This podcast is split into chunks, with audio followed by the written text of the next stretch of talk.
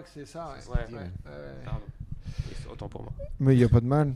Euh, bonjour, je suis avec euh, Alexis Le Rossignol et Warren Chen. Hola. On se redit bonjour. Bonjour. Alors qu'on a, non, j'allais dire on a mangé ensemble, mais non. On a, On a presque mangé ensemble.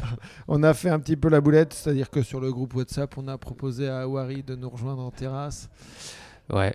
Et puis bon bah c'est c'est Ramadan. C'est Ramadan. Et du dormais coup- Non, non, j'étais en train de faire mon test PCR.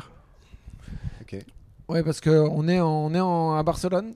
On est dans un dans un penthouse, un petit euh, un petit appart à pute. euh. Une garçonnière. Mais bien grande. Ouais, t'as Bien un- agréable. C'est un pote d'il y a 10 ans. qui Ouais, t'a- il y a 10 ans, on était potes au Mexique. On s'est pas vu pendant 10 ans. C'est vrai. Ouais. Et là, euh, tu reviens à Barcelone. Il a vu là que je revenais, il m'a proposé de de me prêter son appart, un appart qui lui sert pas quoi. Je dis oui. Et c'est là où tu fais le bilan sur les dix dernières années. Ouais, bah alors là, il est plutôt en sa faveur. Laisse-moi te dire qu'il est vachement en sa faveur. J'espérais qu'il soit devenu gros et chauve, même pas quoi. Toujours beau gosse quoi. Il y en a qui ont tout pour eux quoi. Et tu sais, tu peux te dire parfois, Ouais, est-ce que ça rend vraiment heureux? Bah lui, il l'est aussi. hein. Et puis toi, tu n'es pas plus que lui, hein, c'est une certitude. hein. Là, c'est vraiment. euh, Tiens, prends ça dans ta face quoi. Ouais, Crochet du droit, gauche derrière, uppercut, KO. Oh putain, la Allez, vie est belle. Pour 1-0 certains. 1-0, euh, contre Alexis Le Rossignol. Bah après, il te met bien. En plus, il te prête une, une, Une trottinette. L'engin merveilleux pour visiter Barcelone. T'imagines s'il il paye tout ça juste pour te. Pour m'en mettre plein les yeux. sais, après, il est, putain, il est endetté, le mec. Il, il voulait pas. Il a dit, il y a un humoriste qui imagine. vient, il vit bien, lui, tu vois, il fait des tournées. Attends, je vais lui en mettre plein la gueule. Ce serait drôle. Peut-être plairait. qu'ils imaginent que maintenant je dors pas dans des endroits qui sont euh, inférieurs à ça, quoi. bah ouais. Tu vas là. Bah, c'est vrai que la dernière fois que j'ai vu une story de toi, tu étais allé signer des bouquins en, en, Alsace. en Alsace Ouais. et tu étais dans un Putain, ouais. bel hôtel. Bel hôtel, ouais. C'est ça qu'il y a de. Pour pas signer de bouquins. en Non, plus. aucun. Il y avait personne. C'était à Mais- distance. Oui, mais c'est très bizarre ça. Non, pas on a compris, fait une en conférence dans un, un théâtre de 500 places et tout était retransmis euh, via web, mais il devait y avoir 25 personnes à nous regarder, quoi. Ok. Et, euh, Et ils ont des partenaires, les mecs. ouais. Bah, ils l'ont annulé l'année dernière, ils avaient du budget, c'est ce qu'ils Ouais. nous ont dit, quoi. Ah, c'est vrai. Il dit on a du budget à un moment donné. euh. Là, là, il y a du budget dans la culture. hein. Tout ce qui a été annulé, tu peux vendre des spectacles cette année-là. Bah oui, tu fais Vraiment. x2 quoi. Bah ouais. Ouais, sans public, mais ouais, tu le vends. Non, mais Bah là, non, pour ce pour qui la vient avec reprise, la quoi. réouverture, Ouais, mais est-ce que vous avez vu combien de personnes peuvent être dans une salle ou pas? Ça, je sais pas. euh, Bah, non, mais ouais. sur le principe, tu vends ton, ton spectacle. Oui, et puis sur le principe, ils ont quand même deux fois plus de budget que l'année dernière. Tout ce qui n'a Ah. pas été dépensé, ils l'ont, quoi. Après, ça a peut-être été réattribué ou je sais pas, mais je crois pas. hein. Ouais, je sais pas. On va, on va sonder les, ma- les mairies pour voir à, à combien- Demain, candi- Le spectacle, pas en dessous de 2000. pas en Ouais, dessous de ouais. 4000. Et, euh, et donc, euh, bah, vous êtes arrivé quand euh, bah, Mercredi. Euh, on a joué mercredi Ouais. ensemble. Ça faisait. Vous avez pu jouer pendant. Le- Non, vous avez Rien. pas du tout joué depuis octobre, vous? Euh, bah, mis à part des enregistrements, non. Donc, Ouais, mais euh, c'est joué, ça, quand même. Moi, Ouais, j'avais mais rien c'est- fait, quoi. Ouais. Mm. Moi, j'ai fait Pasquinade, Ouais. j'ai fait MC. Et c'était le seul truc. Mais euh, t'avais pas fait des trucs euh, au Caustic Comedy à Genève euh, euh, Caustic, on avait fait ouais, devant des iPads? devant des iPads. On a fait devant iPad, devant une caméra, euh, mais pas devant public. Et euh, là, par contre, ce week-end, je vais jouer devant public là-bas. Ok. Ouais, En là, Suisse? En Suisse, ouais. Ah ouais. C'est euh, jauge réduite, mais euh, genre, t'as une vingtaine de personnes. euh. Hmm. Mais euh, et jouer devant des iPads, c'est ça doit être chelou quand même. En fait, c'est très chelou, mais, mais c'est venu après euh, le, le confinement et, où on jouait pas du tout. Du coup, c'était genre, euh, bah, je remonte sur scène, t'as un micro, t'as des visages, même si c'est des écrans. Et ben, c'était genre, euh, c'était bizarre, mais c'était cool. et vois tu, tu jouais en entier ou tu vous étiez plusieurs? Là, on a fait un plateau, on était, on était trois. Et, euh, et les gens étaient là. En fait, c'est- un autre exercice. Tu avais des couples, donc il y avait deux têtes dans le même. euh, parce qu'ils ont mis des chaises, ils ont mis des iPads. Mais tu entendais des rires ou pas? Ouais, t'entendais les rires, Ah mais il y avait un Ah, délai. des retours? Ouais, juste fallait, fallait s'adapter parce qu'il fallait faire de la blague et attendre. tu sais, t'as un petit 2-3 secondes. C'était pour Jibo quoi. Exactement. Jimo, il aurait fait normal. mais, euh, mais genre, la conclusion, c'était si t'as rien, genre si tu peux pas jouer du tout, c'est un bon compromis, mais ça n'a rien à voir avec la scène où t'as des gens devant toi. C'est comme quand tu fais un tour de cours en prison alors que tu as été au cachot pendant, pendant trois Ex- mois. quoi. exactement, Ouais, c'est t'es exactement. T'es content de voir du ciel bleu. Quoi. Voilà, tu dis bah par rapport à rien, c'est mieux, tu vois. C'est euh, Et toi, t'as pas du tout joué, Alexis?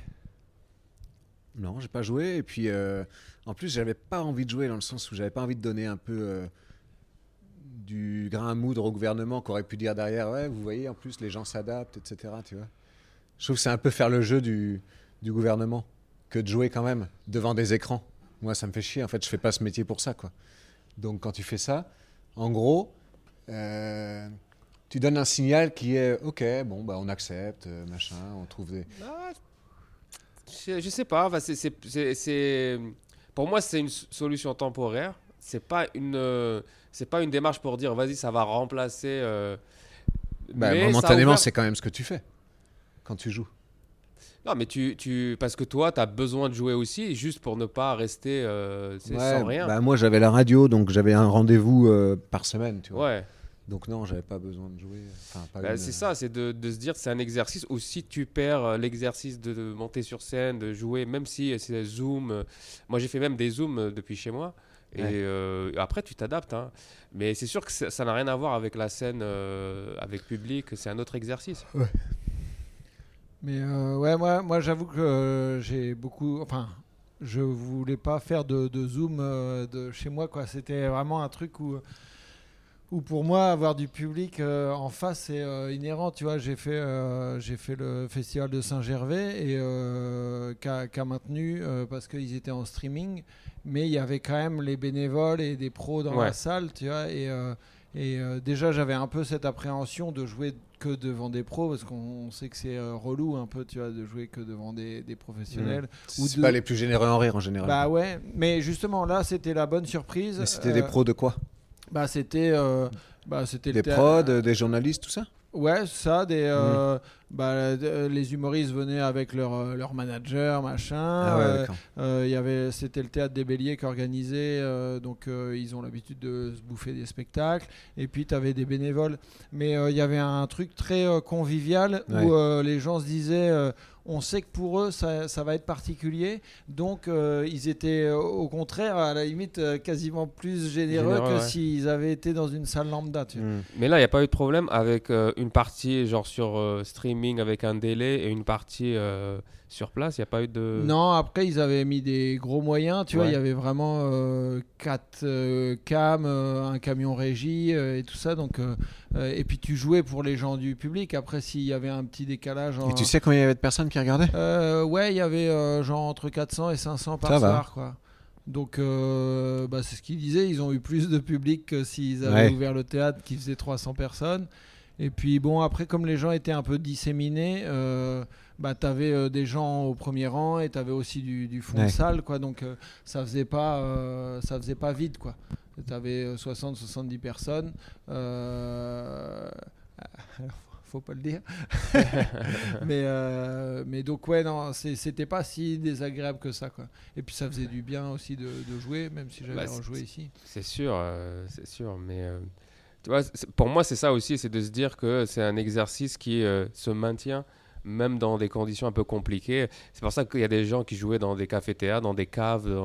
C'était pas des théâtres, mais disent voilà, il y a un micro, il y a des gens, il y a du bruit, mais euh, au moins je joue. euh, tu vois, je perds pas la main.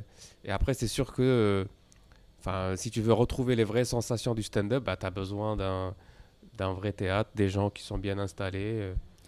Mais d'ailleurs euh, bah, donc vous êtes arrivé mercredi après-midi à Barcelone et euh, donc toi à 11h Harry et toi vers euh, 16h30 euh, mercredi Mm. donc vous avez rejoué devant du public là mercredi ça vous l'avez senti comment? Bah, moi, honnêtement, c'était euh, c'était mortel. Hein. J'ai, euh, c'est de voir des gens, euh, de voir euh, cette proximité et de voir aussi ce, tu sais, ce côté. On joue vraiment pour le public. Genre, euh, tu peux faire ce que tu veux devant une caméra. Tu peux faire. euh, ça, c'est jamais. euh, c'est jamais comme lorsque tu joues devant des personnes live comme ça, de rebondir sur des, ce qui se passe. de, sentir que voilà je sais pas même même, même le bruit des gens qui parlent ça m'avait ça m'avait manqué je te jure Moi, j'avoue, j'ai un peu triché, je crois. En fait, putain, je me rappelais plus du tout de mes textes. Du coup, j'ai un peu entre fait de l'impro et je sais pas, euh, balancer des trucs que j'avais écrits euh, Dans le train. dans le, Le train. ouais. Très euh, en mode, euh, ok, on va être complice ce soir. C'est une reprise. euh, Pas de pression. pas de pression. J'avais un peu picolé aussi. Ouais, pas ça, qu'un- ça aide. pas qu'un- peu, Pas qu'un peu d'ailleurs. J'étais bien bourré en rentrant sur scène. Mais Et, déjà à euh, 19h ou plus à la session de 20h30 En fait, à 20h30, j'ai eu un, commencé à avoir mal au crâne. Ok. Et du coup, j'étais pas très bien sur scène. La première, j'étais bien. T'as préféré la première, toi? Mais tu sais, j'étais un peu sur euh, ce moment quand tu es en, en début de cuite et que tu flottes un peu là. T'as la montée? Ouais, t'as la montée. Tu sais pas si les gens ils se marrent, t'es là, mais toi, t'enchaînes. T'as l'impression d'être. euh, je sais pas, que, que tout passe quoi. Là, j'ai regardé après les vidéos, j'étais là, oh putain. j'ai- Finalement, pas, pas tant que ça. Si, il y a des bons trucs, tu vois. Il y a des trucs là- que je vais garder. En fait, ce que je voulais faire, c'était pas rejouer des trucs déjà testés mille fois. Je voulais venir ici pour tester du matos nouveau sans pression, en fait. Et me dire, je rentrerai peut-être en France avec un peu de trucs Avec Qui soient idées. exploitables. Ouais, ouais. ou rien, mais c'est pas grave. Tu vois, un peu comme un truc sans conséquences. Ouais, ouais, ouais, je suis d'accord, mais euh, parce que moi, euh, je sais que, euh, tu vois, je fonctionnerais avec le truc du, du, burger, on a l'image du burger, où tu fais du sûr, du test, et après tu termines avec du. Tu- Moi, je pense que si j'avais- si j'étais revenu sans avoir joué depuis autant de temps, j'aurais, bah, pour me rassurer, j'aurais fait un peu, un peu de euh, au début, tu vois. Ouais, ben dans la deuxième, j'ai fait un peu plus de sûr parce que entre les deux spectacles, T'as continué de boire. ouais, et à un moment donné, j'étais plus du tout aussi serein qu'à la première. Ah ouais Tu vois Ah, t'as perdu de la sérénité Ouais, alors que la première session, Ouais. ça s'était bien passé. Ben en fait, j'ai eu un, un élan de réalisme. À un moment donné, je me suis dit, oh mec, t'es complètement déchiré, tu vas monter sur scène, t'as rien préparé. Enfin, en fait, si j'avais préparé, faut- ce serait mentir de dire le contraire.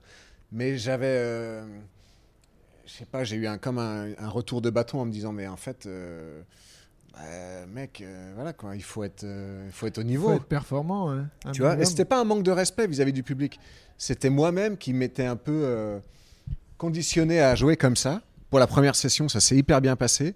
Et la deuxième, je sais pas. Et du coup, j'ai fait les rouleaux de jambon en- d'entrée de jeu Ah, que je joue plus depuis hyper longtemps. Là, j'ai tapé, enfin, les gens ont applaudi deux fois et tout, c'était bien. Et après, j'ai dit, bon, bah, là, c'était tout ce que je maîtrisais encore. Dans ma tête, c'est le bordel derrière. Donc voilà. Et j'ai instauré une espèce de dynamique en disant, voilà, vous avez- quand il y a des flottements, bon, euh, on est complices ce soir. Je m'en rends compte. Soyez-en rassurés. Euh, je sais que vous vous en rendez compte aussi. Juste, on se respecte, quoi. Tu vois? Et là, en fait, ça a détendu l'atmosphère, mais euh, ça a été un peu laborieux quand même, quoi. Vraiment. Bah, c'est- le truc de, de faire du sûr ou pas sûr. je pense que c'est pour moi c'était tellement. Euh, je suis tellement content de revenir et de jouer dans un théâtre devant des gens que euh, limite je m'en foutais euh, du, de ce que j'allais jouer. C'était vraiment c'était juste de retrouver des sensations. tu de donc j'ai fait le texte que je, je faisais d'habitude. J'ai rajouté deux trois trucs pour euh, Barcelone. Mais, mais pour la première fois, je m'en foutais vraiment du, du Mais tu texte. te souvenais de ton texte? Bah, en fait, dans ma tête, oui, Ouais. mais, euh, mais je l'ai fait en différemment. jouant, de, que... ouais, mais c'est vrai, parce que je ne l'ai pas fait comme d'habitude. Parce que je cherchais les transitions. Ouais, euh, mais c'est ça en fait. Moi, je les avais pas du tout. Quoi. ouais, ouais. Mais, mais, mais en gros, d'habitude, je me pose toujours la question est-ce que je fais euh, un texte que je suis en train de préparer, Ouais. euh, machin, que je dois filmer? Par même la question de se filmer, d'habitude, je ramène toujours ma caméra. Et là, je, je voulais pas de caméra Ah ouais parce que je savais que c'était pas ça que je recherchais. En fait, je cherchais pas une vidéo à poster, Hmm, je cherchais plus des sensations de reprise, quoi. Ok. Donc euh, je m'en foutais du texte que j'allais faire, c'était plus de allez, euh, je vais être sur scène. euh. Ouais. Mais c'est drôle en plus parce que, parce que moi, à 19h, là, je, je vous l'ai déjà dit, mais là, depuis que je joue fin janvier euh, à Barcelone, c'était le public le plus difficile euh, que, que j'ai eu Ouais. euh, en 20-30 scènes, quoi. À Ah ouais. 19h, je les ai trouvés mais dégueulasses. Et d'ailleurs, quand je suis arrivé pour présenter à 20h30, je leur ai dit mais euh, lâchez-vous parce que là, vraiment à 19h, on avait que des. Ah, Il y a des gens qui m'ont demandé si c'était vrai Ah ouais, après le spectacle. ouais. Sur Instagram, ils m'ont dit euh, C'est vrai qu'à 19h, c'était pourri et tout? Et moi, j'étais pas trop conscient. Je dis Bah, je sais pas. Demander à des gens. Moi, j'ai l'impression qu'ils ont ri quand même, tu vois. Ah ouais, non, moi j'ai trouvé, j'ai vraiment à 19h, j'ai trouvé ça dur, tu vois, en chauffe. Et puis après, dans mon passage, ça s'est mieux passé. Mais les, les premières 5 minutes de mon passage, en plus, moi j'avais l'impression que euh, bah, il m'avait déjà vu 15 fois, mais en Ouais. fait, euh, au final, pas tant que ça. Bah, il y a beaucoup de Français en fait Et ici. du coup, j'ai ressorti des, euh, des textes de mon, de mon ancien spectacle, tu vois, parce que je m'étais dit, euh, bah, en fait, euh, ils, ont, ils ont déjà tout vu. Quoi, Il est revenu à la petite loge. Bah non, Petite j'ai- loge Avant même. 2017. je suis revenu au théâtre du bout à Pigalle, mon gars. Alors là, je fais des noirs entre les sketchs, euh, j'ai pas de micro. tu, sais, quand, tu commences à chercher, c'est quoi le hit sais, le plus sûr des sûrs? Je vais le sortir. c'est euh, Mais, mais c'est- je pense que toi, tu avais l'avantage ou peut-être tu avais plus d'informations parce que comme tu avais joué ici, donc tu voyais qu'ils étaient peut-être durs, mais euh, peut-être nous, on n'a pas vu ça hein, au début. hein. C'est-à-dire que pour nous, c'était c'est peut-être comme ça, le stand-up, ça fait longtemps qu'on n'a pas joué. on a oublié que c'était comme ça. Et euh, moi, j'étais super content d'être sur scène, en tout cas. C'est euh, c'est la première fois que ça m'arrive d'être aussi... euh, Ah ouais, t'as Ouais. retrouvé le truc d'en- d'enfant, quoi. Ouais, de, de dire putain, mais c'est ça, sais, de retrouver une salle, de rentrer- même les ambiances d'avant, de rentrer, les loges, tout Bah, ça. d'avant, d'avant, t'as Bah, pas je- pu le savourer trop parce que, Ouais, mais- mais là, parce que putain, et je vous ai maudit. Je vous ai maudit. Ah ouais, on est arrivé juste à l'heure. Non, mais attends, voilà, de la minute que, avant. ah, le, le spectacle commence à 19h, je leur donne rendez-vous à 18h. À 18h45, j'étais avec euh, Hugo et Amaury, les deux potes qui nous aidaient pour. euh, et j'étais là, bon, bah, un quart d'heure avant le spectacle, il va falloir que je fasse mon spectacle entier. et l'autre qui, arri- qui arrive, ah, bah, je suis allé faire des courses parce que pour l'after, il, il faut du whisky. c'est la putain, c'est vraiment. mais on était tous, on est tous les dans touristes, le quoi. ce qu'il y a autour du spectacle, mais pas le spectacle en tant que tel.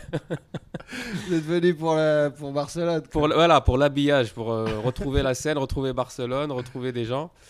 Et euh, le spectacle, bah écoute, c'était accessoire. Quoi. En vrai, c'est ça en plus. Hein. ouais. C'est toujours agréable pour celui qui organise. Non, mais, mais au contraire, c'est. Je trouve que c'est ça le- le- l'essence du stand-up. C'est quand tu. Un peu, tu t'en fous du. C'est que tu te prépares quand même. On n'est pas venu euh, voilà, sans rien. Mais, euh, mais genre, arriver à ce stade où tu dis ça y est, c'est bon, je m'en fous de. En fait, je m'en fous de la réaction des gens. Tu vois? Mais ça, moi, je, je comprends ça euh, parce que ça peut paraître, euh, ça peut paraître un peu hautain de dire ça, tu vois. Mais moi, je le, je le ressens aussi euh, dans le sens où, euh, au final, ton texte, tu l'as joué euh, 15 000 fois, tu vois. Ouais. Tu sais que bon, bah, ça, ça marche correctement. Et en fait, juste si toi, tu as été bon. Euh, après, bon, bah, si ça n'a pas pris, ça n'a pas pris et ça, ça fait partie du jeu. Et il y a des scènes moins bonnes que d'autres et il y en a qui sont géniales alors que tu n'avais pas finalement plus préparé, tu vois. Et, euh, et je trouve que c'est quand même pas mal d'avoir un peu de. Moi, j'avais un peu peur de bider avec du sûr et de me dire putain, j'ai plus aucune certitude. Alors que là, j'arrivais avec des trucs pas testés. Je me disais bon, si ça marche, c'est cool. Sinon, j'aurais le prétexte du ouais, c'était du neuf et tout quoi. Ouais, Moi, c'était pas genre dans le sens où euh, je m'en fous des gens parce que je sais ce que ça va moi donner. non plus. c'est vraiment je m'en fous des gens parce que enfin je m'en fous je m'en fous des retours dans le sens où je sais que euh, au fond c'est pas ça qui va me c'est à dire que même euh, cette coupure a fait que le stand-up euh, ça y est euh, genre je l'approche plus de la même façon Euh, de C'est-à-dire dire bah, dire de bider ou de machin euh, avant tu dis putain ça j'ai bidé euh, voilà tu t'es tu tu te remets en question. euh, là, j'ai j'ai bidé, j'ai bidé. Mais écoute, hein, si j'ai des limites, j'accepte les limites de la vie. et je sais que ça va pas marcher tout le temps. Et euh, voilà, c'est comme ça. euh. Et ça, c'est Tu vraiment. le- relativises maintenant. quoi. Ouais, tu relativises. Il faut accepter euh, la défaite. En fait, c'est- c'est comme les joueurs de foot quand ils sortent du match. Et parfois, contre le PSG, ils disent bah, on savait que c'était très compliqué. Et euh, voilà. On fait on est là pour, maximum, pour jouer au mais- foot, on joue euh, au max. Et euh, Mm. tu dis, dis, ah, putain, je me suis, euh, j'ai raté un tir. Non, mec, ça y est.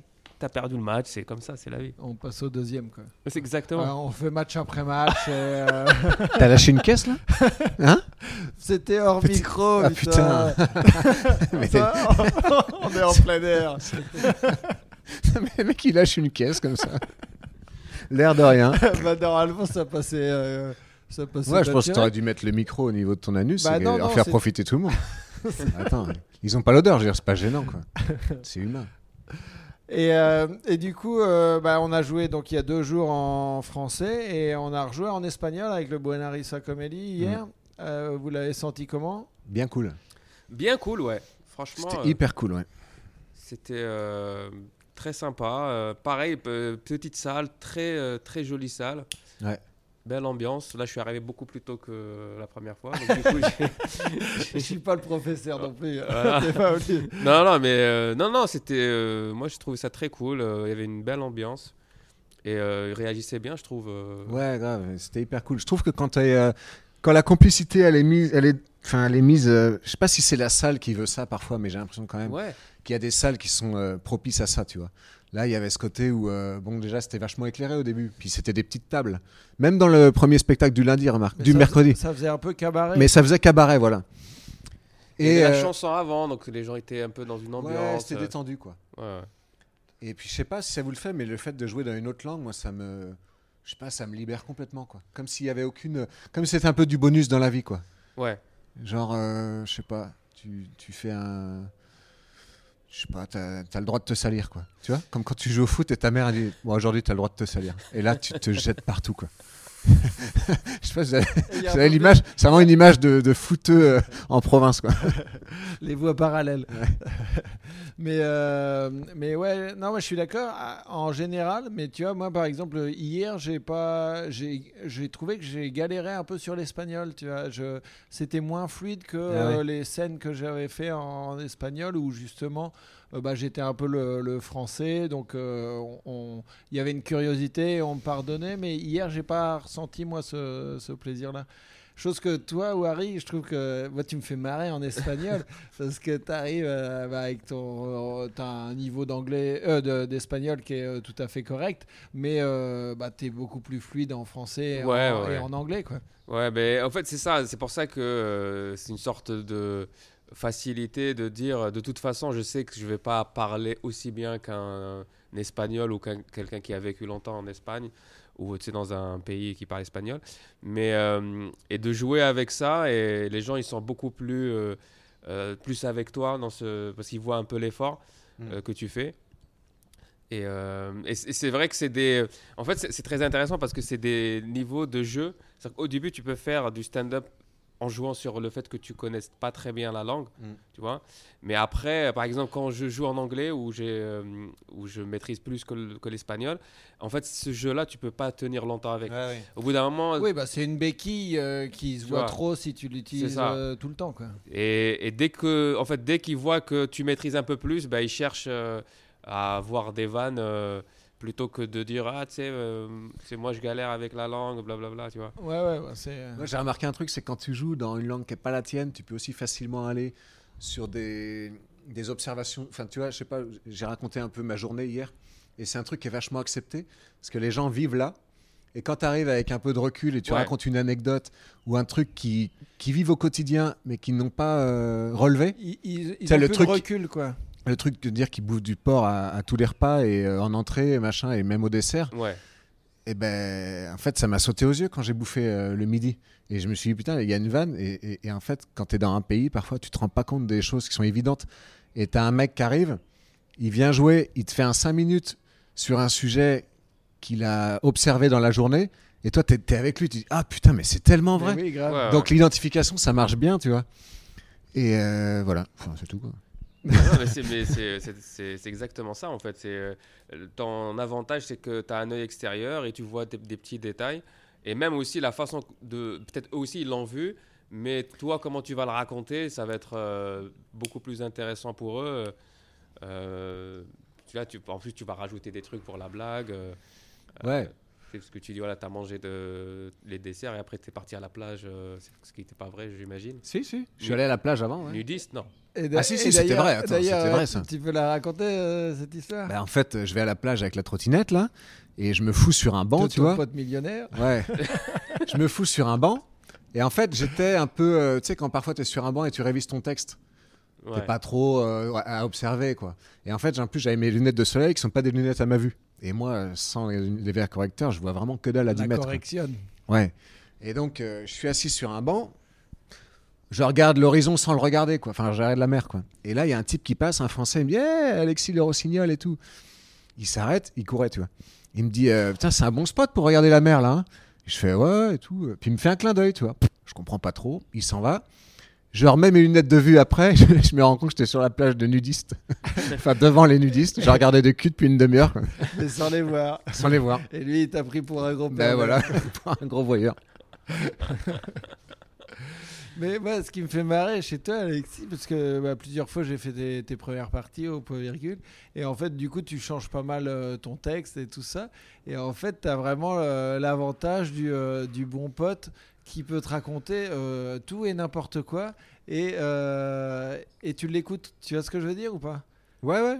et, Ouais. et, et, et ça, c'est assez marrant parce que des fois, tu racontes euh, bah, un tour de jardin ou, euh, ou l'émission de Stéphane Plaza. Et en fait, c'est euh, toujours très cool, tu vois, à, à t'écouter. Enfin, tu vois, et ça, ça me fait. C'est un gros avantage, je trouve, que tu as, toi.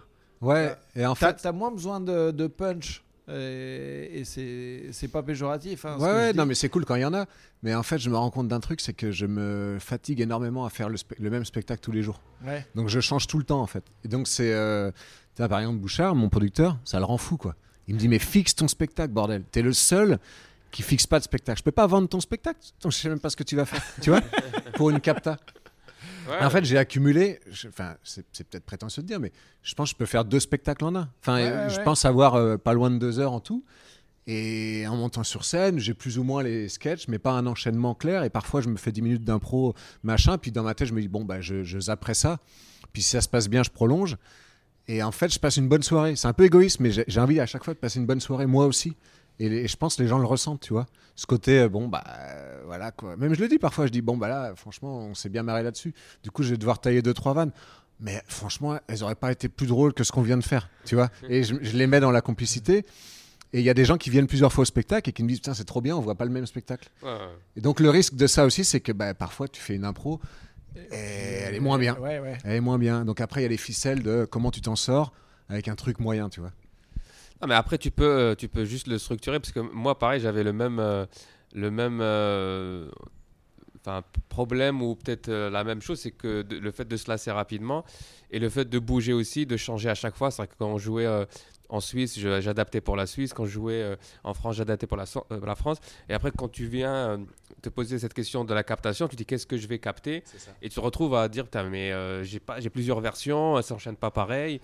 Mais mais je trouve que après ça, ça peut être euh, en fait nous on se met dans un, moule où il faut avoir le même spectacle à vendre et que du coup faut le capter mais à la limite En on s'en fout. Non, euh. le moule, moi, je le, je le refuse un peu dans le sens où euh, c'est pas être punk que de, de- que de dire que je pratique pas, pas mon métier avec le même plaisir si je dois faire la même chose tous les soirs. Et en fait, Ouais. ce que je crois, c'est que les gens, ils le ressentent. Alors que si tu arrives plein d'enthousiasme parce que tu as observé un truc dans l'après-midi, et en fait, moi, j'aime bien le côté saut dans le vide. Je le tente. Bon, ça passe, ça, ça casse, Ouais, c'est ouais. pas grave. Il reste. Tu vois, je me dis, allez, le spectacle, il dure une heure. Et j'ai bien 50 minutes solides, je sais que ça va rire. Je peux bien me prendre 10 minutes. et en fait, j'aime bien le faire d'entrée de jeu. Euh, je sais qu'Haroun, par exemple, il fait un truc, c'est à la fin. À la fin, ouais. Et moi, j'aime pas du tout parce que j'ai l'impression que dans ma tête, j'attends le moment où je vais le faire. Et du coup, tu as tout le pe- spectacle qui est venu avant et qui va t'orienter. C'est-à-dire, tu sais à peu près comment ça marche, tu pas Ouais. dans la même confiance. Alors que quand tu arrives en lâcher prise totale, tu fais 10 minutes et puis après, tu sais que de toute façon, tu les récupéreras. Il y a ce côté, bon, bah voilà quoi. Et c'est genre. Même comme une dis, première partie quoi de Ouais, c'est ma propre première partie. Ouais. Parce qu'au début, j'en prenais des premières parties, puis je me suis dit, tiens, euh, quand il n'y en a pas, c'est cool de, de faire ton propre délire, quoi. Tu Ouais, vois ouais. Mon anecdote du jour sera mieux que Tristan Lucas en première partie. T'es venu souvent, arrête. T'es pas à plaindre. Non, mais, mais c'est- vrai, mais après, euh, euh, encore une fois, si toi, ça te fait plaisir de faire ça, et c'est- C'est en ça. plus, c'est ça le but, c'est que de ressentir que tu es, dans le partage. Et, euh, et le fait de. Il y a des styles aussi différents, il y a des styles de, de spectacle où il faut du texte, il faut que ça soit rythmé, il Oui. faut que ça soit. T'as d'autres où c'est la personnalité fait que. euh, voilà, ça va parler d'actu, ça va parler de. Mais parce que moi, ce truc-là, euh, moi j'a- j'ai- j'aime beaucoup euh, faire des, des nouveautés, mais je les teste principalement au Mokiri euh, Ouais. à- Ouais. dans le 20e et tout ça. Et c'est vrai que j'ai un petit peu plus de mal à les, euh, à les lâcher de manière euh, naturelle dans, dans le, dans le spectacle. Et j'ai j'ai un peu plus besoin de bien savoir mon texte que, que toi, par exemple. Tu vois. Après, faut voir que ça, j'ai commencé à le faire en jouant 3 puis 4 fois par semaine Ouais. au point virgule. Effectivement, ça, ça fait une grosse diff. Quoi. Et puis en fait, moi j'ai toujours un truc, je sais pas si ça vous arrive, mais j'ai toujours, je pense tout le temps au régisseur. Et je me dis, Et ben, moi, mais lui, il écoute je mon spectacle problème, tous les jours, il doit en avoir plein le cul, et parfois je joue que pour lui. Tu sais, à la fin, j'ai j'ai changé, t'as vu Puis lui, il dit, oh non, j'étais sur mon portable, j'ai pas écouté. Ah bah, bâtard, putain. c'est pour toi que je fais ça, C'est merde. pour toi que j'ai pris mon Pour beat que t'aies pas d'impro, une là. vie euh, Mais routinière, quoi. j'ai exactement le même problème. C'est dès qu'il y a une personne que, qui a vu mon spectacle, ou euh, par exemple régisseur, ou euh, Ouais. j'ai, j'ai- j'ai- je, je vais tout faire pour changer. Même si c'est changer euh, l'énergie, changer euh, un- Ouais. une. ou- En fait, j- j'ai ça aussi, c'est que déjà pour moi, tu sais, j'ai un problème de refaire la même chose. Mais en plus, quand tu as quelqu'un qui te regarde, c'est comme. Tu vois, les régisseurs, ils jugent beaucoup les régisseurs. tu sais, ils, ils sont là, ils regardent. Et après, parfois, ils te disent Tu sais, ça n'a pas marché, ça. euh, aujourd'hui. Alors que les autres, ils n'ont pas vu que ça n'avait pas marché. Parce que c'était noyé.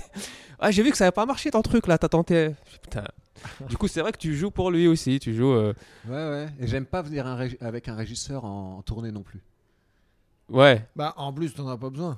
Alors déjà, j'en ai pas besoin, mais de deux, en fait, euh, il y a aussi un truc, c'est que enfin, ça me fait toujours un peu chier de passer un week-end avec euh, un mec et de m'obliger à bouffer avec lui. euh, Enfin, j'aime bien avoir ma petite routine. Puis, euh, en fait, c'est con, mais moi, je fais un peu du stand-up pour faire du tourisme aussi. Ouais. Parce que- non, mais c'est vrai. Bah, C'est accessoire, aller, on l'a dit. Hein. J'aime bien aller visiter la cathédrale, puis à chaque fois, j'ai l'impression de, je sais pas, je dis ça au régisseur qui va me regarder bizarrement, du genre, mais ça t'intéresse vraiment Pourquoi euh tu fais ça? Ouais. Et, et en fait, j'aime bien être tout seul, aller me prendre un café, lire la presse locale et pas forcément avoir de compte à rendre, tu vois. Ouais, ouais. Mais euh, ça, c'est vrai que c'est un truc qu'on a en- vachement en commun tous les trois. Bah, D'ailleurs, les- vous êtes les deux premiers invités qui reviennent deux fois dans le, dans le podcast. Et Parce on était ensemble la première fois? Non, vous étiez Non. pas ensemble. Toi, on avait Ah fait oui, un truc sur euh, langue étrangère euh, avec Sébastien Marx Ah oui. et on avait enregistré la, la même journée. Et toi, tu étais avec Yacine Bellous. Ah oui, oui, oui. sur euh, Les Arabes. euh, Les Et, euh, Arabes dans le stand-up. et, je, les- et je les ai pas invités à Eh, manger serait à, à Barcelone. faire, ça. Les, Arabes dans le stand-up. Euh, T'en as beaucoup, quoi. Tu peux faire plein Et, et après, je fais les Noirs dans le stand-up. Et après, je fais les Chinois et j'invite Nam Nam. C'est Voilà. ça- à chaque fois, tu l'invites lui. Non, t'as euh, euh, Bonaïmin. Oui, Puis oui, lui, oui, c'est un chinois clair. en plus, alors que Nam, il est vietnamien.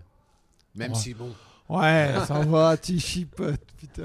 allez, c'est bon. Le podcast allait bien jusqu'à maintenant. Voilà. Non, mais c'est vrai que c'est- bah, on- c'est un point commun qu'on a tous les trois, quoi. C'est que euh, moi, je- quand j'ai découvert en allant jouer à Hong Kong que je pouvais euh, au moins me rembourser mon voyage en faisant du stand-up, Ouais. mais j'ai j'ai continué à fond et même si des fois j'ai joué devant 20 personnes à Dakar, ça m'a juste payé, payé mon billet d'avion, et ben j'étais là, bah, je suis déjà gagnant, quoi. Et, Bah, c'est euh, clair. et ça, moi, moi enfin, j'ad- j'adore ça, quoi. Bah ouais, parce que parfois, en fait, tu vas bosser dur en France pour te payer des vacances qui vont te coûter cher. Et là, tu peux aller jouer et ça va te rembourser ces vacances que tu aurais mis du temps à te payer en travaillant en France. Bon, bah, le résultat, euh, tu vois, Ouais, ouais. c'est. euh, voilà quoi. Mais toi, toi Harry, c'est encore différent parce que toi, tu voyages dans les deux. Enfin, tu joues régulièrement à l'étranger, mais plus dans les endroits où tu vis. tu, vois, tu vois ce que je veux dire? C'est que nous, on est des touristes euh, du stand-up. moi, je l'aime beaucoup moins fait que toi quand même. Ouais, ouais, ouais. Mais bon, on a été à Berlin, on a Ouais. fait euh, Barcelone, Madrid. euh, Hmm. Enfin, on a quand même un, un peu Des bougé. Et puis, ouais. même si c'est pas. Enfin, il y, en- il y en a qui sont très parisiens dans leur approche. Ils veulent jouer que à Paris. Et s'ils vont en Ouais. tournée, c'est que dans des grandes salles. Toi, ça te gêne pas d'aller euh, à Poitiers ou machin. Donc, euh, parce que tu es content de découvrir Poitiers. Donc, il n'y a pas besoin de partir à l'étranger pour euh, faire du tourisme, quoi, en fait. Non, non. Mais alors, toi, Harry, c'est vraiment genre. T'es un nomade du stand-up, mais parce que t'as as quatre maisons, quoi. Bah, c'était euh, moi c'est venu naturellement encore euh, parce qu'avant quand je travaillais euh, je voyageais beaucoup et je restais dans les endroits où, où j'allais travailler donc je passais des 6 mois ici 7 mois par là machin et du coup quand j'ai switché au stand-up ayant des contacts un peu dans ces endroits là bah tu dis vas-y je reviens euh, je sais où je peux jouer et, euh, Loger. et loger et machin et du coup euh, enfin c'était un voilà c'est resté comme ça euh, euh, j'aime bien garder euh, en fait j'aime bien garder un lien avec les endroits où j'ai passé des moments euh, intéressants et Enfin, la Et- grande question, c'est quand même comment tu gagnes ta thune. quoi. Bah, Parce que toi, t'es toujours la en train de bah, prendre l'avion, en train d'aller à New York. l'avion, tout ça, tout ça. un mystère Warren Michel. Franchement, moi, j'aimerais bien le C'est percer. vrai quoi. qu'en plus, Je te euh, titille souvent avec ça. je, sais que tu réponds pas Ale- vraiment, quoi. Alexis est très curieux de ça, de savoir genre Wari. Attends. Bah, a- je vais te donner des exemples très simples. Toi, tout à l'heure, je t'ai dit Zoom, machin. Tu as dit, ouais, Zoom, moi, je fais pas. Ça me saoule. Si je te dis que j'ai fait des shows pour des entreprises Ah ouais, ouais. sur Zoom et que ça paye super bien, Hmm. Bah, déjà, en fait, c'est ça. C'est que moi, par exemple, je refuse pratiquement aucune scène. Mais t'as Euh. été sollicité par des entreprises. Ouais, j'ai été sollicité Ouais. par les entreprises et, euh, T'as et, fait euh, une démarche commerciale. Et en Suisse? En Suisse, après, tu tu joues en Suisse. Non, mais parce qu'en Suisse, ça se fait beaucoup plus que. En, Suisse, en France, fait, quoi. en Suisse, ça se fait beaucoup plus, mais pour l'instant, en fait, j'ai pas. euh, euh, Enfin, je suis nouveau un peu en, en Suisse et, euh, et je pense que pour bien travailler avec des entreprises, il faut connaître aussi un peu la. Enfin, le pays, Ouais, la les culture la locale, culture un Thomas Wiesel, par exemple, en Suisse, et ben, il connaît très bien euh, Ouais. tous les partis politiques, machin, donc il peut faire des vannes adaptées. Euh, moi, enfin, je peux faire que des vannes sur euh, l'international. Hmm. Donc, donc on a fait, enfin j'ai fait avec d'autres artistes des, des- des grosses boîtes. on a fait une fois Philippe Maurice, tu vois. donc bon, ça reste international, donc euh, ouais. En plus, je fume pas, donc. mais mais tu vois, mais par exemple ce genre de choses. S'il y a de l'argent à récupérer des cancéreux. Bah. Je, je dis ça en Non, mais en tirant plus, ce qui était marrant dans cette soirée-là, c'est qu'il y avait, il y avait le patron donc de de l'équipe qui, qui était là. Donc lui, tu sais, il organise une Maurice. soirée. Et généralement, les patrons, tu sais, ils sont là, personne euh, n'ose parler. euh, mais moi, je connaissais pas en fait. Toi, en tant qu'humoriste, t'arrives, tu le tailles, Mm. et tu vois que les gens, ils sont contents. Ah bah ouais. Et tu te dis, putain, mais, mais, euh, c'est qui ce mec? C'est qui ce mec? Et après, tu découvres que c'était le patron euh, et c'est lui qui te paye. Mais en général, ils adorent ça. donc, Non, comme- mais ils adorent c'est ça, comme c'est ça vrai que qu'ils tu te payes tes billets d'avion. Non, mais ça, c'est une partie. C'est que Ils de, dans les avions aussi pendant les vols.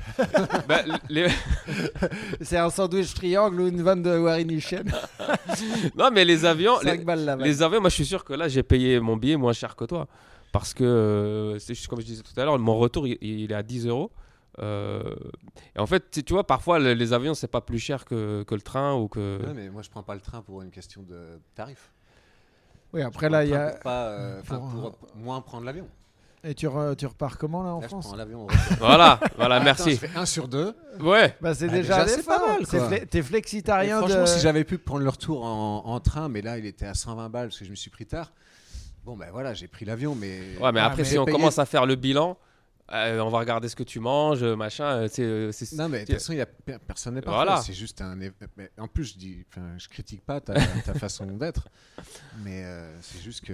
Moi, Voilà, quand je- quand- en fait, c'est le truc de.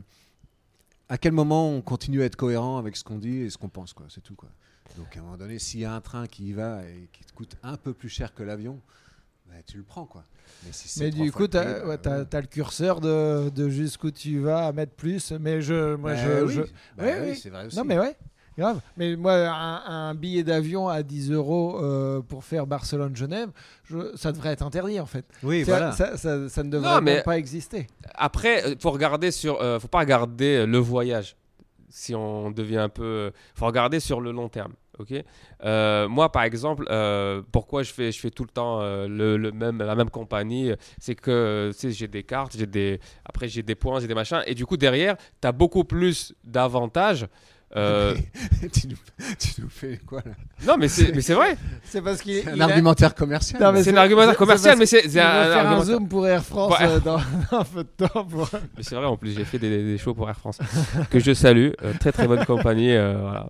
Donc, euh, non, non, non, mais, euh, mais après, euh, chacun. euh, Enfin, chacun. euh, Bah oui. Oui, oui, non, mais c'est en fait, clair. chacun a une logique. C'est ça ce que je veux dire. C'est que c'est pas. euh, si tu prends juste. Ah oui, t'as pris un avion euh, de, de là à là, t'aurais pu prendre le train ou le bus ou j'en sais rien. Bah, en Moi, fait, je dis à personne, t'aurais dû. Oui, Ouais, déjà, il y a, y ça. Moi, par rapport à l'écologie, j'essaie d'être le moins moralisateur possible. Tu... vois. Ouais. Moi, en gros, je dis ce que je fais, mais euh, pas pour dire euh, faut faire comme moi. Ouais. Tu vois, je dis juste, bah, par exemple, le vélo. Euh, clairement, on- moi, je t'ai enfin, je t'ai vraiment poussé à passer De au ouf. vélo Ouais, ouais. parce que je savais que, en fait, t'allais kiffer, quoi. Et, euh, et tu m'as dit, après avoir utilisé quelques mois ton vélo, euh, pourquoi je l'ai pas fait avant, tu vois. Bah, mais tout à fait. Et je t'ai prendre l'avion pour venir de. de- Mais je t'ai, je t'ai jamais dit, euh, t'es un connard à pas prendre le vélo. Je t'ai dit, mec, si tu testes le vélo, tu verras que tu feras jamais marche arrière et tu reprendras plus. plus Mais moi, je suis à 100%, euh, mais c'est pas pour. euh, je suis dans une démarche écologique, tu vois, même si je prends l'avion.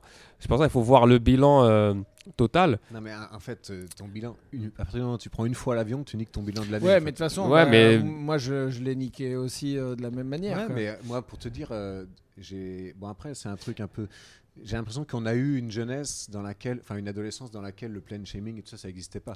Je veux C'est- dire, je sais même pas tu ce sais, que c'est un peu la honte de prendre l'avion. Ah oui, oui, Et, euh, ok. C'est un truc un peu nouveau, tu vois. Ouais, ouais, ouais. Et, euh, Qui est très euh, suédois. ouais, voilà. Il y a eu un Et, mouvement. et là-bas. nous, euh, on a quand même bien euh, Ah bah, kiffé, on- quoi. Ouais, bah on s'en grave. foutait. Jamais on se posait la se question. posait pas la question. Et on, a, on a visité je sais pas combien de pays en prenant l'avion, etc. Et en fait, euh, bah, maintenant, moi, je- depuis que je suis rentré du Mexique, je, je voyage plus beaucoup hors Europe ou, ou très loin, tu vois. Ou alors, euh, je prends le train et, et ça me va très bien, quoi. Donc, en fait, j'ai un peu, je sais pas si je serais, si j'avais 15 ans de moins, je sais pas quelles seraient mes, Ouais, mais là C'est encore. ta réaction, quoi. ouais. Mais là Ouais, encore. tu entre vois, l'envie de voir le monde et, Et- la conscience, euh, Mais conscience si écologique. tu avais une partie de ta famille qui était euh, au Mexique, une partie Ouais. de ta famille qui était euh, non, enfin, un Bon, peu. j'ai des gosses là-bas, mais bon. Voilà. Mais ils Voilà. sont pas au courant de. Tu vois, au bout d'un moment, c'est pour ça que euh, c'est très compliqué de voir, par exemple, euh, quelqu'un qui prend l'avion ou machin, parce que tu sais pas quel est aussi leur parcours et quelle est leur vie euh, et pourquoi ils le, ils le prennent, tu vois. Donc, euh, au final, c'est que pour moi, l'écologie, c'est de toujours trouver la meilleure solution possible, mais parfois, l'avion, c'est la meilleure solution possible. La seule. Ou la Ou la seule, ouais, ou la ouais. seule, tu vois. Et c'est pour ça que je t'ai dit, moi, par exemple, je partais beaucoup euh, aux États-Unis. Bah, au bout d'un moment, en fait, les avantages, là, tu sais, ça paraît, hey, le mec, il cherche les- les- la carte euh, de, de fidélité. Oh, non, en fait, c'est qu'au final, tu, tu, remarques que ça te facilite euh, ton voyage de 6 heures. euh, ça te fait gagner beaucoup de temps, ça te fait gagner beaucoup de choses. Et au final, tu payes moins cher sur une année. Tu dis, bah, vas-y, je vais rester avec une seule compagnie et, et je vais avoir, tu sais, le, le, le maximum de- d'avantages pour voyager aussi euh, le moins possible, de ne pas faire 3-4 escales pour avoir un Mhm. billet. euh, vois, Mais- Et toi, toi, Alexis, tu as fait le truc le plus écologique possible, c'est-à-dire que tu es allé en Chine à pied? En fait, euh, écologiquement, non, je suis pas sûr que ce soit plus écologique de partir un an à pied en bouffant tous les jours que de prendre un avion, tu vois, pour arriver là-bas. Bah, parce Tu vois ce que je veux dire? euh, Non, parce que tu t'aurais bouffé de toute façon sur place. Enfin, Ouais, mais ouais, je sais pas en fait. Rationnellement, euh, si tu si tu passes par la terre pour aller euh, en Chine, tu dépenses beaucoup plus d'énergie, dirais, en bouffant, etc. au quotidien. Si le but c'est de comparer combien de temps ça prend, non même pas combien de temps, mais le, le bilan carbone d'arriver à En pied. euh, et que ça te prend un an par la route ou 8 heures en avion, ouais, mais par la route, euh, t'as fait à pied pendant six mois. ouais, mais on a mangé tous les jours. Oui, mais t'aurais mangé tous les jours euh, en arrivant en Chine euh, en avion. Bah, Oui, sinon tu serais mort. Non, mais genre, en gros, ce qui veut dire, c'est que autant. Parce Par qu'en- exemple, en si le heures, but- tu manges pas autant que dans une année. si le but c'est juste d'arriver. euh, si le but c'est juste d'arriver en Chine et revenir, tu vois. Genre, Ouais, tu- voilà, c'est ça tu que je voulais fais, dire. euh, tu le fais Ah oui, d'accord. Si le but était simplement d'aller en Chine, vaut mieux aller en avion hein, Oui, oui, d'accord. que ok. de passer par la route. Tu vois ce Oui, que je oui, veux dire mais euh, Mais justement. C'est très mal amené. Mais c'est- pour ça que tu- c'est pas. euh, tu peux pas juste comparer euh, comme ça, genre un bilan de. de, de- Mais à l'époque, en plus, j'ai pas du tout fait pour des raisons écologiques. Ah oui, non, mais j'imagine. C'est juste le délire de partir à pied euh, à perpète. quoi. Et euh, ouais, euh, juste pour terminer, c'était six mois de voyage à pied? Ah non, Un an? Ouais. Ok, en partant de, des Deux-Sèvres, non, Angers. Angers, Maine-et-Loire. représente. Ouais, on est parti d'Angers. On a un peu fait du stop en Europe parce que ça nous. euh, Enfin, l'Europe, c'était pas non plus le. on n'avait pas envie parce que passer. vous euh, aviez envie de découvrir plus le de temps, plus, quoi. ouais. On a vraiment, vraiment commencé à marcher depuis la maison de Marco Polo euh, à Venise. Un peu symboliquement, quoi. ok. Et là, on s'est fait les Balkans et tout. L'Albanie, la Grèce, euh, la Turquie, c'était hyper chouette. quoi. Et euh, bah, dans certains pays où on avait des visas courts, parce que c'est des dictatures, et que le pays est hyper grand, bah, là, on était obligé de prendre le train ou le bus ou, pour tracer. Genre, le Turkménistan, c'est c'est hyper large et on avait 5 jours. Ouais. Donc là, tu es obligé Mais- de tricher même, un peu. en, Quoi. même en bon footing. euh, Ouais, l'Ouzbékistan, pareil, quoi. Faut se lever tôt, quoi. tu vois Et Par contre, là où on pouvait marcher, genre la Turquie, euh, on a marché 40 jours et on a fait euh, Ah, on n'a pas fait toute la Turquie à pied, mais on a quand même beaucoup, beaucoup marché. Quoi. Ok. Au final, tu as marché de Venise à Padova et après tout le reste, c'était. L'escroc. Et toi, Marie, tu, tu te fais des road trips ou pas? Euh, Je t'imagine. euh, bah, on- J'ai fait, euh, j'ai fait euh, enfin, les États-Unis, Canada, quand j'étais avant de venir en France. J'avais fait de Montréal jusqu'à San Francisco, euh, euh, mais bah, c'était des avions. Là, je vais le- il va péter un câble. c'était que des avions. Euh, Putain, mais Wari, quoi. non, mais moi, mon bilan carbone. Euh, attends, on, va, on va pas repartir là-dessus. Voilà. là-dessus. Il va te dire, ouais, donc- non, mais, mais j'ai- juste, j'ai euh, des, des maïs. J'ai des miles. J'ai des miles.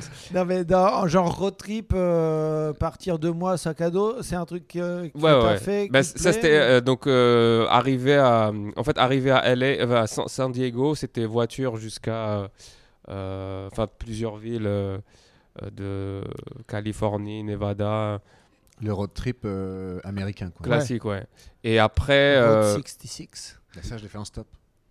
bah, cool super cool mais il y a quand même des gens qui me prenaient en voiture Bah et qui ouais. consommaient. hein. Bah ouais, ouais. Voilà. Et surtout des Putain, C'est génial, d'ailleurs, quand tu fais du stop sur la route 66, t'es pris parfois pendant 400 km. Quoi. Puis à un moment donné, il te dit bah, Je tourne là. T'as une Ouais. route euh, Ah toute bah petite merde. qui part Parce dans une réserve je sais pas loin. quoi. Et- Mais je t'ai coupé, sinon. Non, non, non, mais c'est ça. euh, après, euh, euh, j'avais fait un peu euh, tu sais, l'Afrique, euh, Maroc, euh, Algérie aussi en, en voiture. Après, je- la Chine, bah, c'était pas vraiment road trip, mais c'était plus. euh, En fait, moi, c'est généralement des villes. C'est-à-dire que je vais visiter des villes. Ouais. Après, je prends l'avion, je visite la ville. et- Donc, c'est pas. Donc, c'est pas. Le mec, en fait, son kiff dans la vie, c'est les aéroports. Voilà, moi, mais Le je te jure. c'est un fan d'aéroport. il aurait moi, dû je suis- être steward. Mais moi, de ouf. Moi, je suis un grand fan d'aéroport. C'est, euh, c'est, Ah ouais ouais. Il n'y a rien Moi- qui m'angoisse plus qu'un ouais, aéroport. moi, Moi, je- je kiffe, je me sens à l'aise. euh, Ah. J'adore T'as une l'ambiance. concentration de toutes les. ma- Ils se ressemblent tous en plus maintenant. C'est comme les Ma- centres-villes. maintenant, c'est vrai. Maintenant, en fait, t'as plus la. Maintenant, c'est un peu ouais le, le même. euh, ADP qui fait Ouais. pratiquement. euh. À part à Cuba. Vous êtes allé à Cuba, à l'aéroport? Non. Putain, mais c'est euh, c'est un gymnase, quoi. C'est c'est l'omnisport, le truc. Non, mais vraiment, c'est bas de plafond, c'est mal éclairé. euh. Ouais, ça non, a peut-être euh, changé depuis, parce que les Américains, ils mettent leur nez, mais euh, t'as l'impression de faire un retour dans les années 60, tu vois. tu, tu vois la chèvre? Avec Ouais. euh, Depardieu, bah, ça ressemble un peu à ça. Ok. En, en pire encore. Ouais. Mais euh, Donc, bienvenue dans ce podcast euh, Géo. Géo et Non, culture cinématographique. mais c'est c'est vrai qu'il a un bon point, c'est qu'avant, en fait, quand tu voyageais entre les pays, il y avait encore les différences culturelles. Ouais, Alors que maintenant, tu as de plus en plus, par exemple, euh, même quand tu vas acheter un souvenir, tu arrives, c'est que des M&M's partout, euh, euh, Bah, t-shirt, le Moi, même j'avais- t-shirt j'avais partout. partout. j'avais une vanne comme ça où je disais que je comprenais pas les Chinois qui venaient dévaliser les boutiques de souvenirs euh, dans le Ouais. chez eux. 18e alors que ça venait de, de chez eux, tu vois. ouais. Et ça, je, je la faisais ici en disant euh, c'est aussi stupide que les Français qui viennent euh, à Barcelone pour voir un spectacle en En français. Bah, eux, c'est pire parce qu'ils achètent dans le 18e des trucs faits chez eux et euh, dans le 8e des trucs qui vendent aussi euh, dans toute la Chine. Louis Ouais. Vuitton et compagnie. Ouais, mais quoi. du coup, euh, ils se prennent la photo en disant qu'ils l'ont acheté sur place. Et ça, sur Instagram, tu as beaucoup plus de, de De likes euh, quand tu l'as acheté sur place. Ouais, mais c'est- vrai que ça change euh, par rapport à avant. euh, Il y a cette mondialisation, la normalisation aussi. Enfin, tu retrouves la même chose un peu partout. Euh. Après, d'un côté, c'est bien quand, enfin, quand tu es dans une ville et que tu as un peu de tout. euh, euh, c'est c'est cool d'être à Paris et d'avoir des restos de. Là, maintenant, avec Internet, machin, tu perds un peu le dépaysement. Ouais. Tu T'es plus jamais paumé, quoi. Enfin, tu sais, Ouais, t'es- ouais. t'es- Mais t'es- même, tu perds globalement le dépaysement du voyage. Oui, oui, c'est rare c'est ça. d'arriver dans une ville. Tu sais, je suis allé, je sais plus où, euh, quelle ville du, du Pérou euh, il y a quelques années, et en fait, euh, j'ai l'impression d'être en Europe, quoi. Ouais, ouais. Toutes les mêmes marques. euh, en fait, après, je suis un peu con. hein. Moi, je m'attendais à tous les voir avec des ponchos et des. en fait, c'est fini, ça. Ils s'habillent comme nous. euh. Ouais, non, mais c'est euh, partout pareil, quoi. Et ce qu'il y a, c'est là que tu te rends compte qu'en fait, les gens prennent des photos euh, où ils veulent te montrer l'authenticité d'un pays. Donc, s'il y a quelqu'un en poncho dans la rue, tout le monde va le prendre en photo. Ah ouais. derrière, ils sont tous habillés Nike, Adidas et compagnie, mais là, il n'y a pas de photo. Quoi. Là, c'était au Mexique, je crois, où il y avait une, une image qui m'avait marqué. C'était dans un petit, euh, un petit euh, village comme ça, vraiment perdu, où il y avait rien, mais il y avait Coca-Cola. Ah bah Il n'y avait pas d'eau. Mais non, mais c'est euh, il y a, il y a- en fait il y a un village au Mexique dans le Chiapas où en fait euh, quand tu rotes euh, tu euh, tu sors le Oui. diable qui est en toi et en fait c'est un village San Juan Chamula, ça s'appelle. Exactement, San Juan de Chamula. Et en fait, euh, du coup, le chef du village a des accords. euh, soit avec Pepsi, soit avec Coca. Donc tous les, les 5 ou 7 ans, je sais pas s'ils sont en quinquennat ou en septennat de mairie, Il, il renégocie. et ben, euh, en fait, ouais, il renégocie et le maire qui est élu, euh, après, bah, abonde de tous les produits selon avec qui il a signé. Ah ouais. Et tout ça dans un rite euh, spirituel. Ouais, Ah Évidemment, mais tu rentres dans l'église et tout le monde est avec son Fanta, son Coca, et tu sais, t'as un On décalage dirait entre The le- Voice, tu vois, quand ils ont leur. euh, ou je sais pas, euh, American Idol, quand ils ont leur truc de Dunkin' Donuts. et- C'est tout est, tout est enfin, pub maintenant. C'est la pub partout. Mais c'est ouais, c'est c'est hyper euh, bizarre de- d'arriver dans un truc qui est à la fois très spirituel parce que les gens sont beaucoup plus à fond dedans que dans n'importe quelle église euh, d'Europe et, euh, et en même temps bah, le, le merchandising et ouais. le- l'économie a, a pris le dessus, tu vois, donc ça fait un décalage qui est assez hallucinant. quoi. Mais au Ladakh, tu vois ce que c'est le Ladakh? Non. Oui, c'est une région du Jammu et Cachemire, c'est dans le nord de l'Inde. Ouais. Le Ladakh, c'est vraiment une, une région euh, hyper fermée. Huit mois de l'année, en fait, tu peux pas y accéder parce que c'est gelé. Les routes sont barrées, etc. Et en fait, moi, j'y j'y étais allé en 2009, j'y ai passé six mois. Et en fait, tu vois, euh, à la fin de l'hiver, alors que toutes les routes sont encore gelées, des caravanes de mules qui traversent la montagne chargées de Coca-Cola pour ravitailler des villages où il n'y a rien. C'était C'est genre le, le six, produit de mules. première nécessité. Exactement. Ils ont euh, que ça. Pour les touristes. C'est incroyable. Et il n'y en avait pas il y a 10 ans, tu vois. Ok. Et euh, parce qu'on on va pas tarder à terminer, euh, juste du coup là, vous êtes euh, tous les deux, vous faites des, des chroniques euh, hebdomadaires. Euh, Toi à Nova et toi à France Inter. Euh, toi, ça fait combien de temps, Alexis? Ça fait Trois trois, saisons. Ouais. trois saisons.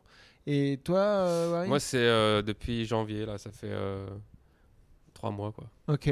Et du coup, c'est euh, c'est un truc que vous cherchiez à faire? C'est ou c'est plutôt l'opportunité qui est arrivée euh, Bah, non, non, moi je cherchais pas à en faire, mais c'est à l'époque euh, quand j'ai commencé à bosser avec euh, Bouchard, Jean-Philippe Bouchard. C'est lui qui m'a branché avec, euh, avec France Inter, quoi. Ouais. Et à l'époque, je faisais des roues libres sur euh, ma page fa- Facebook, euh, YouTube, pardon. Et, Enfin, j'en fais toujours de temps en temps. Et du coup, il leur avait euh, envoyé ça. Tu te balades à, à vélo Ouais, en racontant un peu ce qui se passe par, par la tête. quoi. Mais je faisais 100 vues à l'époque avec ces trucs-là. Et en fait, ouais, ils ont regardé et ça leur a plu pour un essai. Puis après, l'essai s'est transformé. Puis depuis, on continue. quoi. Mais euh, non, j'avais pas la prétention de. Parce que j'arrivais, moi, dans le stand-up. hein. Je suis arrivé en 2016 en France. T'es arrivé dans le stand-up en France? En France, ouais. parce que t'en avais déjà fait Ouais, un ouais. peu au Mexique. Mais j'étais inconnu en France. Ouais, ouais, ouais. Donc, euh, c'est allé vite, en fait, parce que j'ai commencé en 2018 et ça faisait ouais, deux ans que je faisais du stand-up en France. Quoi. Ok. Et toi, ça s'est présenté comment? Moi, c'était. euh, en fait, c'était euh, après l'émission de Kian Kojandi, 60 60, où euh, j'ai reçu un mail euh, donc, euh, de la radio, donc l'animatrice Marie Bonisso, que je salue. Mais d'ailleurs, c'est drôle, petite parenthèse. En fait, je faisais de l'impro avec elle il y a C'est 10 vrai ans. Ouais. Ah. Ouais, c'est marrant. Et, Ah bah cool, elle est, bah, elle est super forte en impro, c'est vrai. Et euh, bah, c'est elle qui me dit, voilà, il y a, y a un spot euh, qui se libère, est-ce que ça te dit de faire euh, un test euh, Et je dis, ouais, grave. Donc j'ai fait, fait un, test, c'était en décembre. Et après, à la rentrée, j'ai commencé avec eux. Et c'est un, un exercice que, bah, qui n'était pas prévu et c'est un truc que vous kiffez? Euh, bah, honnêtement, c'est très. Moi, j'aime bien euh, enfin l'actu, donc euh, je trouve que ça permet de canaliser. euh, le problème que j'avais dans le spectacle, c'est que j'aimais tellement parler d'actu que c'est pour ça que ça, ça changeait tout le temps. Mhm. Et là, d'avoir euh, comme ça une, C'est une chronique, sas d'actu C'est ça, euh, donc là- quoi. ça permet de, de libérer. Donc généralement, j'écris le, le jour même, donc le mardi. Euh, je regarde les infos, parce que comme ça change tout le temps, Ah, t'écris le jour même Ouais, j'écris toujours le. C'est-à-dire que le matin, euh, je regarde euh, les infos et, euh, et je vois ce qui, euh, ce qui m'inspire de. Parce que j'avais, en fait, j'avais une fois essayé de d'écrire la veille et euh, c'était le jour où il y avait la séparation des Daft Punk. Et donc le lendemain, euh, je vois que les Daft Punk ont pris Ouais. le dessus. Je fais putain, mais j'ai écrit un truc, mais ça a pas. Ouais, et puis t'as toujours là comme il y a, il y a des chroniqueurs tout le temps, enfin sur toutes les émissions, Ouais. t'as aussi le truc de si t'arrives juste un ou deux jours après euh, l'info, Bah ouais, en fini, fait les vannes ont déjà été faites. C'est ça. Mm. Du coup, euh, de, ça, en fait, c'est, ça, c'est un exercice qui demande vraiment euh, de rebondir sur un truc d'actu. euh, et du coup, ça sert à rien de l'écrire avant. euh, euh, et c'est un exercice qui est, qui est, qui est différent du stand-up. euh, c'est pas. euh, Bah là, c'est un one shot. euh, si ça fait rire, ça fait rire. Ça Ouais. fait pas rire, c'est fini, quoi. T'as pas le côté stand-up, j'ai rodé. euh, je, vais, je travaille. vais le travailler derrière. Ouais, ouais. Parfois, tu te rends compte en la faisant qu'en fait, bah, putain, il y avait là où tu croyais qu'il y avait une vanne, en fait, euh, il n'y a pas. Et en fait, tu croyais que c'était ta vanne de la chronique, parce que parfois, tu Bah ouais. une bonne vanne au milieu de chronique, Ouais, tu ouais. sens que celle-là, euh, tu, mises prendre- dessus, quoi. Ouais, ouais, Et tu peux pas faire. bah, euh, oh, tu prends un si- petit vent là-dessus. Et là, bon, tu commences à sentir mauvais sous les aisselles, mais il faut encore tenir deux minutes. Quoi. Parce que tu Et peux pas euh, repartir sur une bonne chronique du sûr. Non, ce qui, est, ce qui est dur, c'est que en fait, ta chronique, elle est vachement liée au contexte de l'émission. Parfois, tu as des trucs. euh, tu reçois un juge antiterroriste ou tu reçois une nana qui a écrit un truc sur un viol. Bon, il y a une ambiance un peu pesante quand même. Tu vois, tu prends la parole à un moment donné. c'est Bon, allez, à toi, fais nourrir. Et maintenant. ça, tu- ça, tu le sais en amont ou pas qui Bah, tu sais ça- qui est invité, mais Ouais. parfois il y a des chroniques, enfin des émissions où le thème est anxiogène, mais en fait ça se passe super Ouais, ouais. bien parce Mais que la l'ambiance est personne cool et des, manière, euh, contracts. Ouais. des contracts. euh, et c'est une personne drôle. euh, C'est pas parce que tu as vécu un viol que tu n'es pas fondamentalement une personne enjouée, Ouais, drôle, etc. Puis à l'inverse, il y a des gens qui, euh, qui- qu'ils aient subi un truc grave ou pas, sont des personnes plus, plus down, plus dark. Et en fait, ça, tu tu- tu t'en rends compte en rencontrant Oui, la ça, tu- de toute personne. façon, tu peux pas le Tu savoir. peux pas le savoir. Et au bout de 20 moment. minutes, bon, bah, c'est ton tour et il faut, faut prendre le- la balle au rebond. Quoi.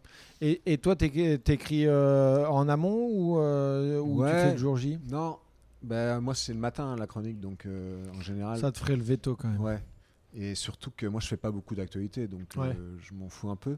J'aime bien, genre, avoir la veille, au moins, la veille le matin, genre 24 heures avant, d'avoir Ouais. une idée de ma chronique déjà. Quoi. Et si l'avant-veille, j'ai déjà un sujet, c'est encore mieux. Comme ça, j'écris un, un premier jet, je laisse reposer, je reviens dessus. Puis voilà, quoi. Et par contre, à chaque fois le matin, je remets. euh, je me lève une heure avant, et puis. euh, Enfin, je me donne une heure pour euh, Ouais, retravailler le truc. on- Quoi. On n'arrête pas ça là, quoi. Ce qu'il faudrait pas trop faire en fait parfois, parce que tu perds un peu en spontanéité quoi. Mais voilà, après tu les connais les gens qui t'écoutent, donc tu essayes de voir à peu près là où ils vont rire, etc. Puis parfois tu as une bonne surprise et parfois c'est moins le cas quoi. En fait c'est assez comment on pourrait dire ça? C'est ingrat parfois la chronique. Dans le sens où bah, tu arrives parfois tu crois vraiment que tu as une bonne chronique quoi. Puis en fait, je sais pas, tu l'as fait mal ou euh, machin, tu ripes sur une phrase, les gens t'écoutent pas, il y a les portables qui vibrent.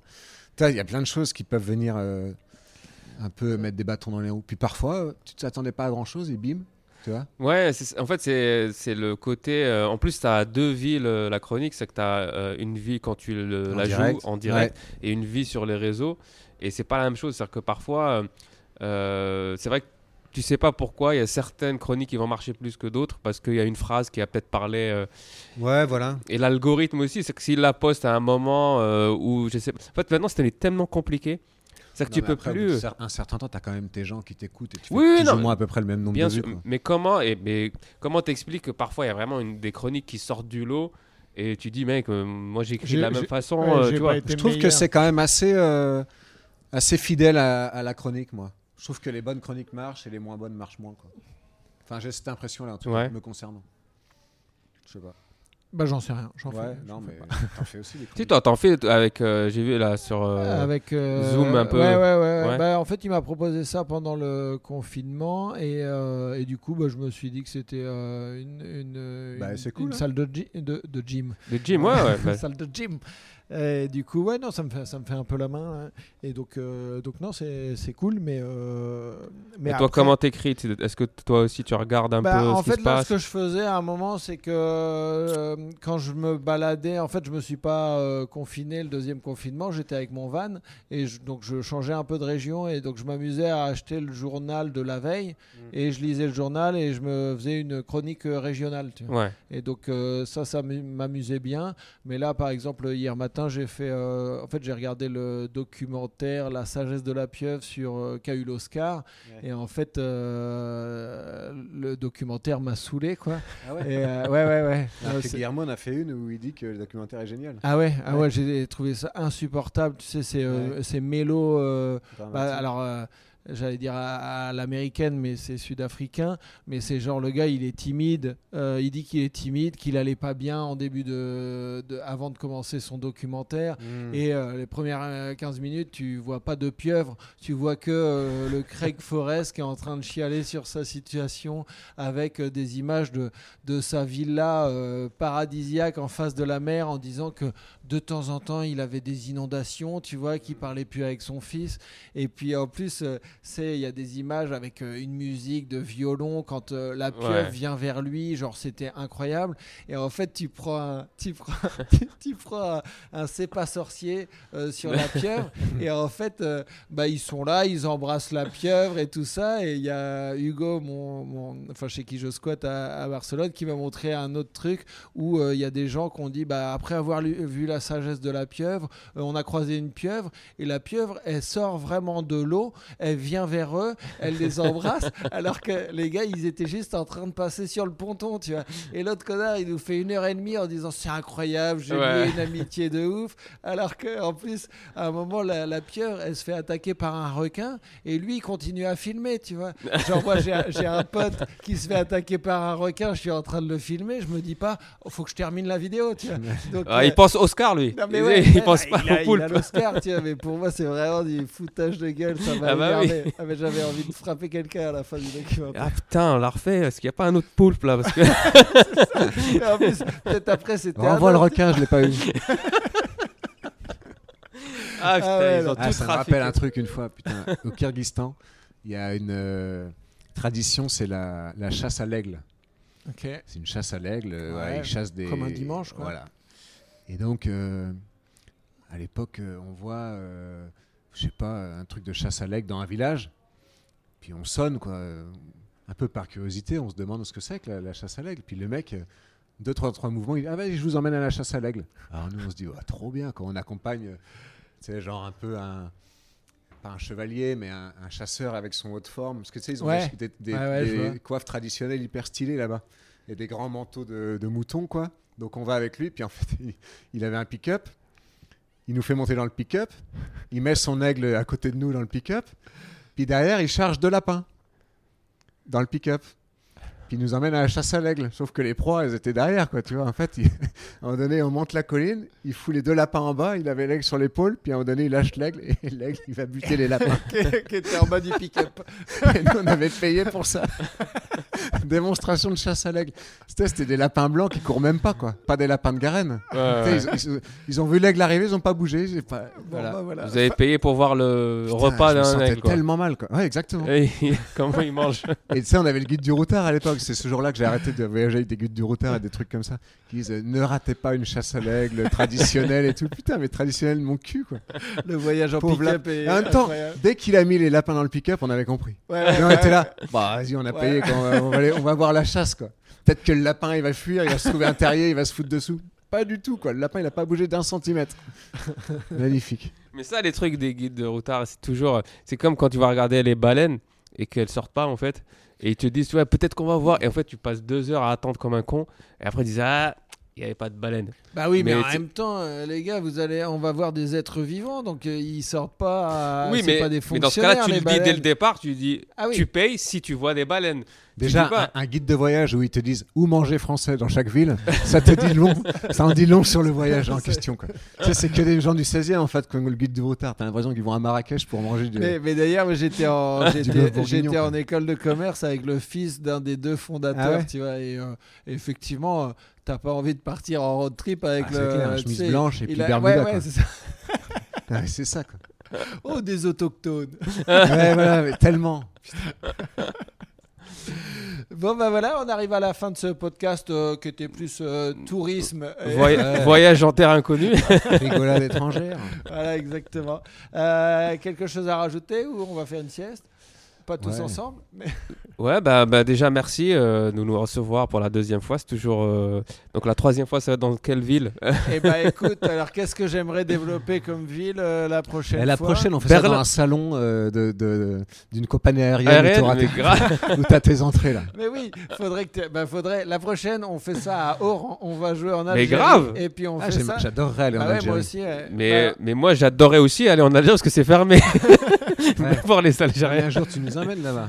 Mais euh, ouais, mais en plus, il y a des projets pour euh, faire des. Tu sais, on voulait faire des, euh, un comedy club, et, euh, bah oui. et- et- mais ils ont fermé là, ça y est. Non, mais, Mais ça va quand, rouvrir. quand Bah, ça va Quand, rouvrir, quand ça va rouvrir. et bah du coup la prochaine fois euh, Mais- sur mais un plateau grave. avec euh, Warren Hichen et Alexis Le Rossignol, on enregistre depuis le lounge Air France à Oran. et ben voilà. Vamos, Et comment on dit euh, au revoir en, en arabe? Slama. Slam. Eh ben mslama. Stand up, encore une fois, oui. Y a des hauts, y a des bas. On en rit